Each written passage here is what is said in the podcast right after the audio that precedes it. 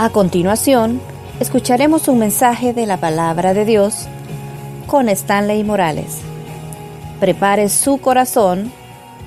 Comenzamos. Precioso cuando uno se refiere al Espíritu Santo como parte de la Trinidad. Pero precioso también cuando usted conoce quién es el Espíritu Santo. Si pudiera bajarme y comenzar a preguntarle a cada uno de ustedes qué conoce del Espíritu de Dios, le aseguro, porque sé que están en una iglesia de sana doctrina, que me van a contestar en una forma correcta. Cuando usted tiene una amistad con alguien, cuando usted tiene una relación con alguien, lo que va haciendo que esa relación, que esa amistad crezca, se vuelva sólida, es que se van conociendo. Así como cuando usted estaba soltero y fue conociendo a la persona con la que se casó, hubo algo que le gustó, le llamó la atención, se fueron conociendo y eso se fue haciendo más sólido hasta el día de hoy. Cuando nosotros hablamos acerca del Espíritu Santo, también tenemos que entender, Él es nuestro amigo. Gracias por ese amén. Él es nuestro amigo. Yo pudiera preguntarles, ¿cuántos de ustedes son amigos del Espíritu Santo? ¿Y qué tiene que ver eso? ¿Qué tiene que ver que haya una amistad? Cuando usted tiene una amistad con Dios, lo conoce. ¿Cuántos saben que Dios es amor? ¿A cuántos de ustedes Dios se les ha manifestado como un proveedor? ¿A cuántos se les ha manifestado como un sanador? Como un ayudador como la llave que abrió la puerta que usted estaba esperando. Eso es conocerlo y nos gusta. Nosotros hablamos y le decimos a las personas, mi Dios es un Dios que todo lo puede. Y no importa lo que esté pasando, mi Dios todo lo puede. Pero ¿qué hay de referencias cuando hablamos del Espíritu Santo? La Biblia dice que Él es el que nos convence de pecado. El mundo dice, ay, la conciencia me está hablando. No, es el Espíritu de Dios que le está hablando, le está diciendo, mm, eso no está bien. La Biblia dice que Él es el que nos lleva, nos guía hacia toda verdad. Pero yo quiero hablarle de una característica esta noche. En esta primera parte, antes de poder decir, Señor, quiero ser lleno de ti, yo quisiera que en esta primera parte usted y yo pudiéramos hablar de esta característica, de esta cualidad o de esta función del Espíritu Santo. Permítame hablarles acerca de esta área que el Espíritu Santo hace. Consolar. Permítame hablarle del consolador. Permítame hablarles de esta parte del Espíritu Santo como consolador. Vayan conmigo a la Biblia, por favor, al Evangelio según San Juan, capítulo 14, verso 16. Evangelio de Juan, capítulo 14, verso 16. Si usted ve que el que está a la par suya no anda Biblia, compártala por favor y dígale Jesús te ama. Juan 14, 16. Juan 14, 16. Por favor, en pantalla se están siendo proyectados, pero sería buenísimo que tuviera su Biblia abierta. O ah, enciende el celular y váyase a la aplicación, pero que sea la Biblia. Facebook no tiene 14, 16. Bueno, Evangelio de Juan, capítulo 14, versículo 16. ¿Lo tenemos, iglesia? Amén. Mire cómo dice la escritura. Y yo, ¿qué dice, perdón? Y yo rogaré al Padre y os daré no le escucho. Y os daré otro consolador para que esté con vosotros para siempre. En primer lugar, definamos una cosa que usted ya la sabe. Esto sé que usted lo sabe muy bien. En el Nuevo Testamento la, la palabra consolador viene del griego paracletos, todos lo saben. ¿De dónde viene consolador? Paracleto. Diga conmigo paracleto. No, pero dígalo fuerte, paracleto. ¿Y sabe qué significa la palabra paracleto? Alguien que está a la par mía. ¿Qué significa? Alguien que está a la par mía. Fíjese la expresión que dice Jesús. Y yo le voy a pedir la palabra rogar. En la traducción mejor podría ser, le voy a suplicar al Padre que dé a alguien que esté a la par de ustedes, así como yo he estado con ustedes. Jesús le está hablando a sus discípulos y les está diciendo una noticia tremenda. Me voy. Tres años y medio con ellos. ¿Qué pasa cuando usted ha convivido con una persona un mes? La ve todos los días, siente una afinidad, siente un cariño. Si usted ha perdido a un familiar, usted me entiende a lo que se está refiriendo esta mala noticia. Los discípulos oyen que Jesús les dice, me tengo que ir. Y lo más lógico, ve en el rostro de ellos tristeza. Ve en el rostro de ellos carga. Así como muchos rostros están aquí esta noche. Los problemas, las dificultades, las necesidades crean en nosotros cargas, tristezas, aflicciones. No importa cuánto tiempo tenga de ser creyente, a usted y a mí las aflicciones no se nos van a acabar. ¿Me oyó lo que acabo de decir? A usted y a mí las aflicciones no se nos van a acabar.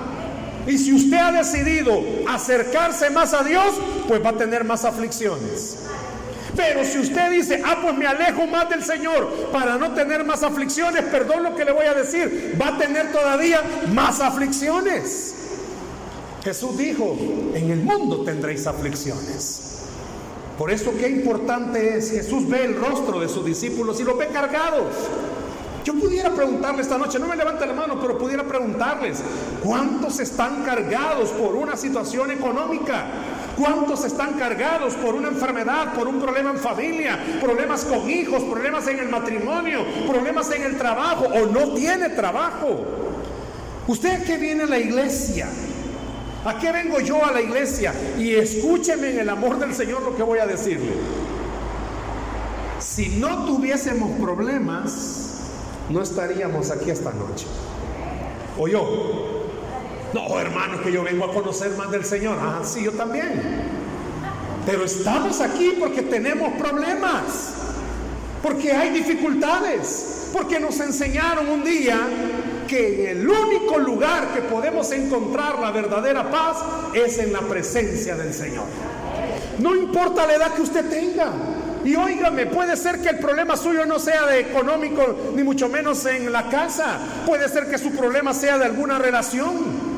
¿Cuántos jóvenes, cuántos adultos jóvenes vienen a la iglesia con un noviazgo que tienen problemas de relación y aquí están cargados? Jesús ve el rostro y por eso dijo a sus discípulos cuando ve ese rostro, voy a suplicarle al Padre, ahora que yo no voy a estar, que esté alguien a la par de ustedes, así como yo lo he estado hasta este momento. Muchos de nosotros conocemos a Dios, pero muchas veces olvidamos que hay alguien a la par nuestra siempre. Lo hemos contestado por inercia. Dios está en mi corazón. Lo hemos contestado por inercia. Dios está aquí. Pero se nos olvida quizás esta parte importante de Juan. Si usted leía bien conmigo, Juan, lo que Jesús estaba diciéndole era a los discípulos, voy a suplicarle al Padre que haya alguien siempre a la par de ustedes, en las buenas y en las malas. Que siempre esté alguien a la par de ustedes.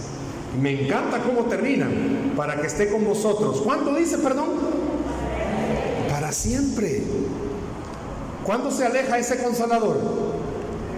Oiga la pregunta, ¿cuándo se aleja ese consolador?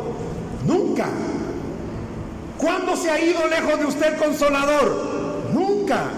Y escuche, todos aquellos que han aceptado a Cristo como Señor y Salvador, aunque usted ande lo más alejado del Señor, ese consolador siempre está a la par suya.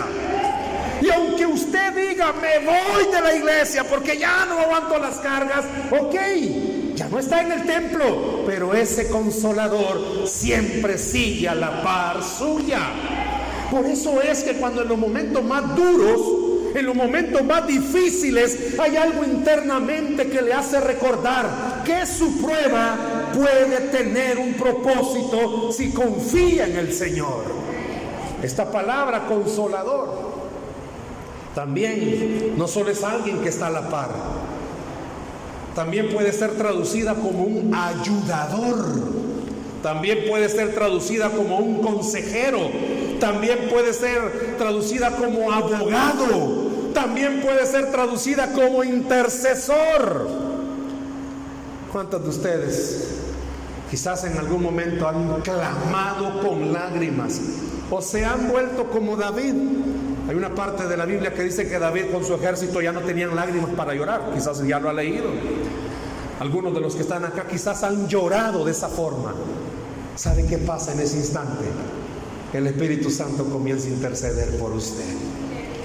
Quizás usted no lo ha visto, pero del que estamos hablando esta noche, ese amigo, cuando usted está llorando, ¿sabe qué está haciendo él? Clamándole al Padre por usted, para que el Padre le mande la fuerza que usted necesita, para que el Padre le mande la paz que usted necesita. ¿Cuántas veces ha tenido un problemón en el trabajo y usted dice, ¡pum! De la nada apareció una respuesta. No, era el consolador, el paracleto, intercediendo por usted delante del Padre pidiéndole al Señor, ayudarle a mi hija, ayudarle a mi hijo.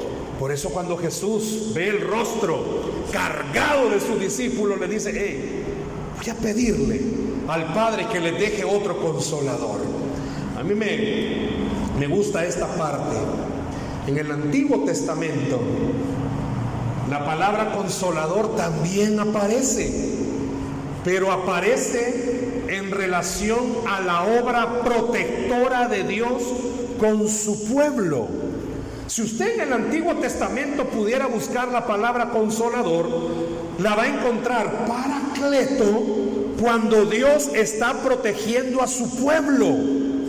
¿A cuántos de los que estamos aquí Dios nos ha protegido? ¿A cuántos de los que estamos acá, seamos honestos, la situación está difícil, pero a su casa Dios no ha dejado de mandar una bendición. A su familia Dios no ha dejado de mandar una bendición. Cuando usted busca esta palabra paracleto, no solamente es, ay, qué bonito, no, habla y encierra la esencia, un Dios protegiendo a su pueblo. Estamos en tiempos difíciles tiempos duros. Pero usted y yo tenemos una ventaja. Tenemos a alguien a la par y se llama Espíritu Santo. Tenemos a alguien con nosotros y se llama Espíritu Santo. Puede ser que en su casa hayan dificultades. Y muchas veces se nos ha olvidado. Hermanos, antes quizás de venir a la iglesia, Usted tenía su Biblia abierta en el Salmo 91 y tenía la esperanza que esa Biblia abierta con el Salmo 91 espantara a los ladrones. Y ahora que es creyente, cuanto nomás podemos tener la confianza. No tenemos abierto el Salmo 91, tenemos al protector con nosotros de día y de noche, tenemos al Espíritu Santo. Dice que Él es el protector de su pueblo. A mí me gusta también esto. Escuche. La palabra paracleto, dijimos que era una palabra griega, ¿cierto? Y esta palabra griega la usaban los griegos, pero cuando hacían referencia a las cortes de justicia, así como cuando lo llevaban a los juzgados. Ah, pues en los juzgados griegos utilizaban esta palabra. ¿Y sabe qué significa? Asistente legal. Cuando alguien tenía un problema, estoy hablando de la cultura griega, le preguntaban al acusado, ¿dónde está tu paracleto, tu asistente? Por eso cuando Jesús utiliza esta palabra, no solo está diciendo alguien que está a la par tuya, sino alguien que va a defenderte todos los días de tu vida. Va a defenderte todos los días de tu vida. Seamos honestos. ¿A cuántos el enemigo quiere usar la culpa para acusarnos de algo? Pero aparece el paracleto del Señor a defendernos y a decirnos y a decirle al enemigo que la sangre de Cristo ha limpiado todo pecado. Muchos de los que estamos acá quizás batallamos con miedos. Quizás tiene temores. Temor a lo incierto, temor al futuro, temor al mañana. Qué lindo es cuando usted conoce a este amigo especial de quien esta noche tenemos una noche honrosa para él. ¿Por qué? Porque tenemos que conocer algo. Primero, no estamos solos. Sí, la gente nos ha oído hablar que Dios está con nosotros, pero esta noche el Padre quiere que usted vaya con una convicción a su casa. El Espíritu Santo es real. El Espíritu Santo es real. El Espíritu Santo es real. Usted no está solo. Tiene alguien a la par suya que lo defiende, que pelea por usted. ¿Cuántas esposas muchas veces sienten que están solas en medio de sus problemas? ¿Cuántos padres sienten que están solos en medio de sus problemas? ¿Cuántos hijos sienten que están solos en medio de sus problemas? Pero esta noche el Señor le está diciendo, tú no estás solo, tú no estás sola. Tienes a un consolador que está contigo. Tienes a alguien en quien puedes confiar y abrir tu corazón y decirle cómo te sientes. Ahora que tenemos un panorama de las palabras a las que hacía referencia Jesús cuando decía, voy a pedirle al Padre que deje a alguien a la par de ustedes, así como yo, pensemos qué hizo Jesús. Piensen todas las cosas que los discípulos vieron que Jesús hizo. Ha de haber sido maravilloso para ellos ver la multiplicación de panes y peces. Ha de haber sido un milagro, hermanos, tremendo. Pero ¿y acaso Dios no ha hecho lo mismo con usted? Oiga lo que estoy diciendo. ¿Acaso el Señor no ha hecho lo mismo con usted? No tenemos. Sinceramente no tenemos. Pero Dios no ha permitido que haya justo desamparado ni su simiente que mendigue pan. No tenemos en la tierra. Pero mire qué bonito se miran han comido. ¿Y por qué? Porque tienen a un Dios todopoderoso que los ha sostenido y les ha ayudado en todo momento. Cuando dice, voy a pedirle al Padre que ponga a la par de ustedes alguien así como yo. ¿Cuántas veces Jesús no defendió a sus discípulos? Esta noche Dios le está diciendo a usted, ya deje de lamentarse. Deje que el Señor lo pueda consolar. Deje que el Espíritu Santo lo pueda fortalecer. ¿Han hablado mal de usted? Perfecto, bienvenido al club. La gente no cree que usted de verdad ha cambiado. Bienvenido al club. La gente cree que es por gusto que venga a la iglesia porque usted no cambia. Bienvenido al club. Le preguntaron a alguien, ¿cuál es el peor lugar para ser cristiano? ¿Y cuál cree que fue la respuesta? La casa. El peor lugar para ser cristiano es el hogar de uno mismo. Y no es ahí donde le di, y eso va a la iglesia. Y hoy vas a servir sin vergüenza. Uy, yo no voy a ir, va a caer un rayo. ¿A cuántos de ustedes se los conocen bien calcados en su casa? ¿Cuántos de los que están aquí esta noche? No me levanten la mano. A mí me gusta preguntar muchas cosas, pero nunca me gusta que levanten la mano. ¿A cuántos de ustedes el carácter es su talón de Aquiles, hermano?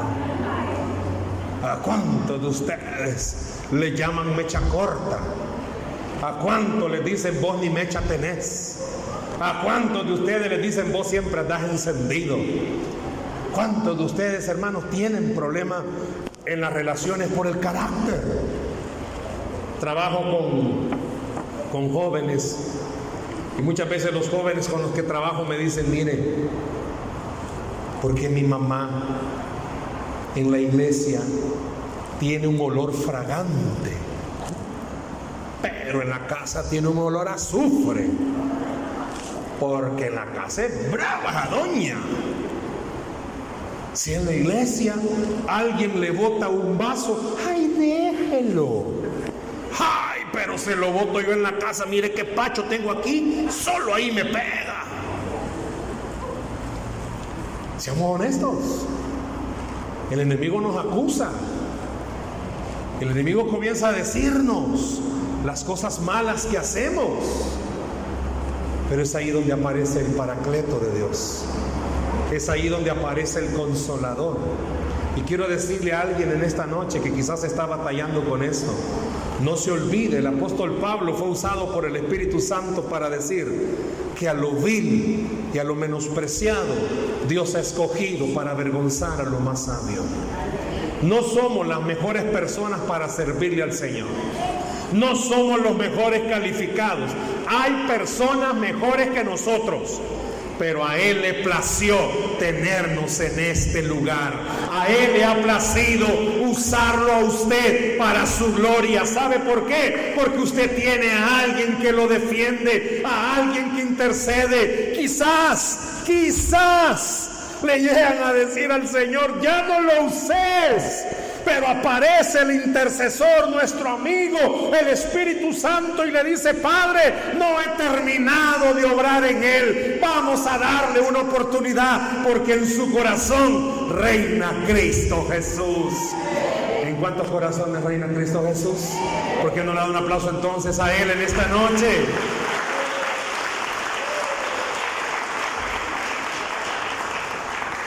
Pero sabe algo, esta palabra, este versículo 16, sabe que Jesús se lo dijo solo a sus discípulos. Si lo leemos despacito con buena letra, no estaban las multitudes. No era uno de los sermones de Jesús con multitud. No, estaban solo sus discípulos. ¿Y eso qué tiene que ver? Que era algo especial que Jesús quería que sus discípulos escucharan y entendieran. Oiga, ¿por qué? Porque solo un nacido de nuevo puede entender a otro nacido de nuevo. Porque solo un creyente redimido por la sangre de Cristo puede entender a otro redimido con la sangre de Cristo. Tradúzcamelo, hermano. Usted cojea de una patita, pero su otro hermano cojea de otra patita. Todos los que estamos aquí esta noche necesitamos de la gracia y de la misericordia del Señor. Todos los que estamos acá lo necesitamos a Él. ¿No cree que es importante tener un conocimiento precioso del Espíritu Santo? ¿Por qué? Porque es el que va a estar con usted a la par suya.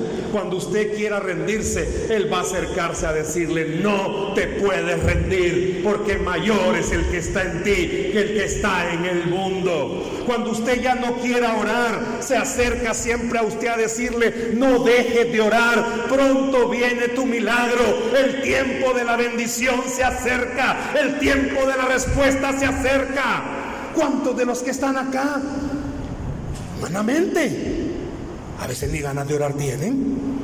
Son grandes los problemas. ¿O no tiene problemas usted? Son grandes las dificultades. Años de tener ese problema. Años de tener esa dificultad. Yo suelo contar esta parte de mi testimonio.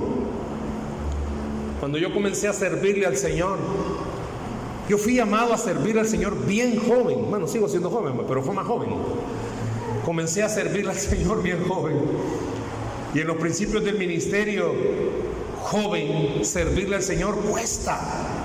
Yo recuerdo que tenía que viajar hasta Usulután. ¿Conoce Usulután? Donde comen queso fresco. Allí en Oriente. Y estábamos trabajando en una obra, levantando una iglesia. Y fue una etapa de crisis económica difícil. Porque como estaba, se estaba levantando la obra, o alcanzaba para que este siervo pudiera comer y transportarse o para pagar el lugar donde estábamos trabajando. Se lo voy a hacer corto. Por seis meses mi desayuno, almuerzo y cena eran puros mangos, porque el terreno donde estábamos trabajando tenía 14 árboles de mango, hasta contados los tenía. Por eso si me mira de perfil Karen Mango ya sabe por qué es. Seis meses comiendo mango. En la noche yo dormía donde en el día pasaba el chucho que cuidaba el terreno. Compartíamos cama con canelo. Él en el día y yo en la noche. Y yo tenía que levantarme temprano, porque se comían los mangos canelos, me los comía yo. Los primeros días que yo comencé a comer mango, yo los comía llorando. Y le decía al Señor, y para esto me tenés sirviéndote. ¿Qué es esto? En uno de esos días de los seis meses, viajé acá a San Salvador. Cuando iba de regreso, no había aparecido tío San. Eran las monedas de 25 centavos de Colón. La nueva generación, vayan a buscar a YouTube cómo son esas monedas. Me había metido 12 colones en la bolsita. Era una camisa manga corta, me había metido 12 colones aquí, monedas de 25. Por San Rafael Obrajuelo, venía el cobrador ya con su típico pasaje, pasaje. Meto la manita, saco los 12 colones, con esta mano izquierda agarrado del tubito ahí para no caerme, y con esta tenía agarrado los 12 colones. Cuando de repente el motorista pega un frenazo y salieron volando las monedas, como que era Matrix la vi. Hoy se lo cuento tranquilo, recién pasado llorando. El cobrador me conocía, se acerca y me toca la espalda y me dice, no me preocupe, pastor, me dijo todavía, hay otro día, me lo paga. Ah, no había para comer y no había para transportarme. Yo me bajé ese día y le dije al Señor, ya no más. Y apareció el paracleto del Señor. Ah, porque no te he dado para comer lo que vos querés, ya no querés seguir. Ah, porque no tenías para el transporte, ya no querés seguir. ¿Y hace cuánto no te enfermas? ¿Y hace cuánto esto? ¿Y hace cuánto lo otro? ¿Y hace cuánto lo otro? Pero ni siquiera te imaginas lo que yo voy a hacer en tu corazón. Cuando usted permite que el Espíritu Santo venga y lo consuele, quizás usted no entienda, quizás usted no comprenda por qué está pasando por lo que está pasando, pero el Espíritu Santo le va a hacer entender que Dios es bueno y para siempre su misericordia. Y que nada de lo que está pasando es por gusto, que todo tiene un plan, que todo tiene un propósito. Deje que el Espíritu Santo lo consuele, lo anime, lo fortalezca, le dé la fuerza que usted ya no tiene. Por eso se llama consolador, porque viene a darnos lo que no tenemos. En nuestra fuerza ya no queremos. Nos llenamos de miedo, de duda. Deje que esta noche el Espíritu Santo lo venga a consolar. Él ha visto tus lágrimas. Él ha visto tu padecer. Él ha visto lo que está sucediendo en tu vida. Deja que esta noche el Espíritu de Dios te diga, hija, hijo, Dios no ha terminado contigo. Esta época ya va a terminar y vienen grandes momentos para todo aquel que lo puede creer. Si usted lee la Biblia, el Espíritu Santo, piensen hermanos. Los primeros discípulos cuando comenzaron la iglesia, si solo con la primera persecución, más de algunos de los que estamos acá nos hubiéramos pegado la espantada, hermanos.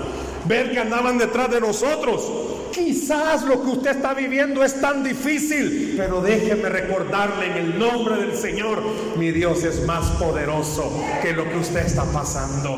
Nuestro Dios es más poderoso que lo que usted está viviendo. Deje que esta noche el Espíritu Santo toque su corazón y le diga, hija, Todas esas lágrimas el Padre las va a vertir en bendición sobre tu vida.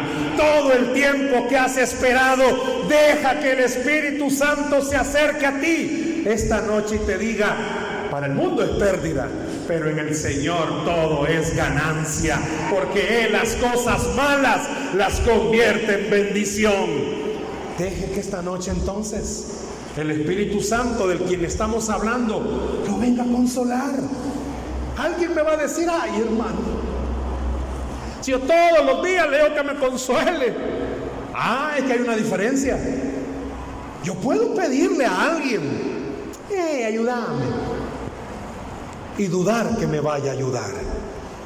Pero yo puedo pedirle a alguien que me ayude y tener la certeza que me va a ayudar. Y esta noche el Señor le está diciendo a usted en su corazón, quite dudas porque a eso ha venido el Espíritu, a ayudarnos esta noche.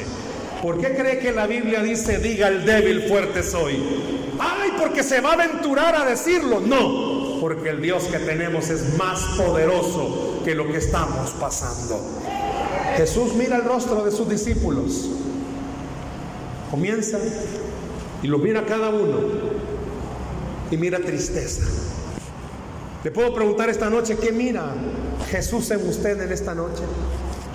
Déjeme decirle en el amor del Señor, no es casualidad que esté aquí. No es casualidad que usted haya decidido venir esta noche. No es casualidad que esté ahí sentado o esté ahí sentada.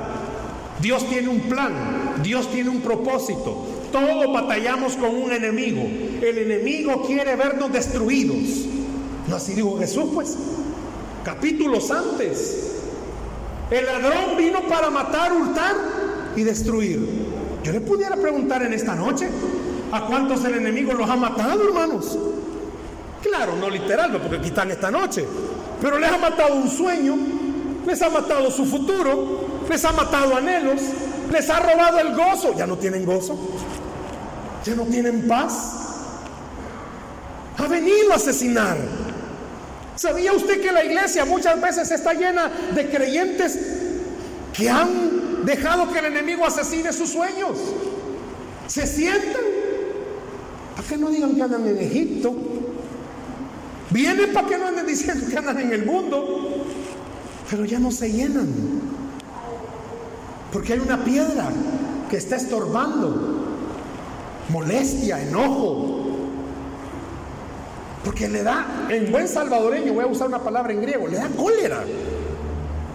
Que hay otros que hasta testimonio de alguien, te más cólera le da.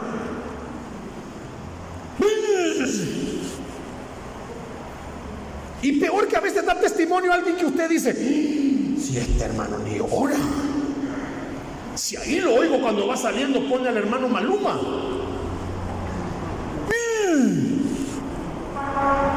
Para eso está el consolador. Para decirle a usted esta noche, tú no te fijes en Él, fíjate en el Padre, lo que está haciendo en tu vida. Para eso está el consolador, para decirle en esta noche, ¿por qué cree que Jesús dijo, venid a mí los que están cargados y trabajados, que yo os haré descansar? ¿Cuántos necesitan al consolador esta noche? Voy a hacer otra vez la pregunta, ¿cuántos necesitan el consolador esta noche? ¿En qué área de su vida necesita que el consolador haga lo que Dios le ha enviado a hacer? Levantarlo, fortalecerlo, que a usted no le importe lo que la gente diga, a usted le debe de importar una sola cosa, lo que Dios dice de usted. Para eso está el Espíritu Santo esta noche. ¿Por qué no venimos esta noche delante del Señor a eso? A dejar que el Espíritu nos llene de consuelo. Ya deje tristezas, ahí las anda cargando. Le, aseguro que más de alguien anda una tristeza que ya tiene años de estar muerta. Ya lleve. Y el diablo le fascina que usted se recuerde de eso. Al diablo le fascina que usted se sienta frustrado, frustrada. Pero esta noche el consolador le está diciendo, No, no, no, no, no. Si usted es un hijo de Dios, si usted es una hija de Dios, deje que el consolador lo levante, le dé esperanza, le dé ánimo y le haga recordar algo. Nuestro Dios, el Dios de lo imposible. La Biblia dice que al que cree, todo le es posible. Denle un aplauso fuerte a Cristo Jesús, por favor.